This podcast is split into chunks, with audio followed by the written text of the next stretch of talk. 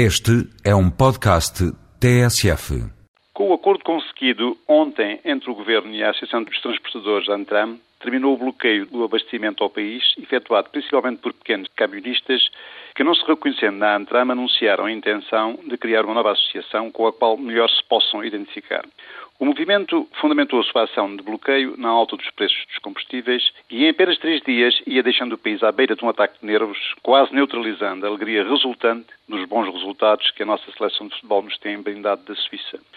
O acordo é genericamente bom e corresponde a aspirações antigas dos empresários do setor. Argumentando três aspectos que gostaria de salientar. Em primeiro lugar, o ambiente competitivo e globalizado de hoje exige cada vez mais dimensão e qualificações por parte das empresas em todos os setores para que elas se possam internacionalizar e competir em mercados cada vez mais exigentes tendo até conduzido, em todo o mundo, a fortes movimentos de racionalização do lado da oferta através de parcerias, alianças e associações. Observam-se mesmo fusões entre empresas e o fortalecimento das associações patronais existentes, por forma a evitar a atomização ou dispersão da organização do mercado do lado da oferta, que normalmente fragiliza quer as empresas, quer as suas associações empresariais.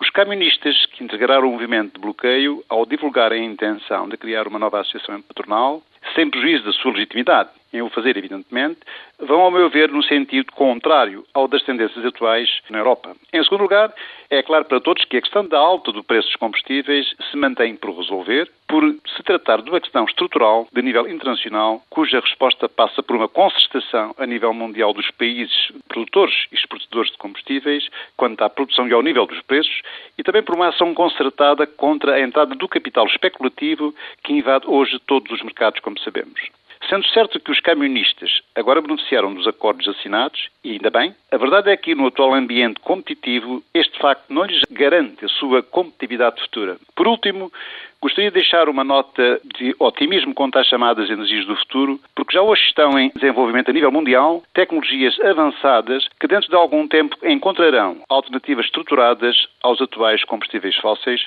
que irão responder às crescentes necessidades de energia numa base mais sustentável do que hoje. São exemplo disso o projeto conhecido por Futurgen, nos Estados Unidos, que visa construir a primeira central integrada para a produção de eletricidade e hidrogênio a partir do carvão, com zero de emissões de gases com efeito estufa, e o projeto Fórum GIF, que congrega, como se sabe, uma dezena de países desenvolvidos e que visa desenvolver a quarta geração de reatores nucleares com o objetivo de eliminar o atual problema dos resíduos radioativos. Concluindo, acho que a sociedade em geral e as empresas em particular têm de entender nos encontramos em transição para um novo modelo de desenvolvimento económico e social, em que a sobrevivência das empresas será cada vez mais medida pela sua compreensão da mudança e pela sua capacidade de mudar, do que pela emotividade posta no seu comportamento, por maior que ela seja.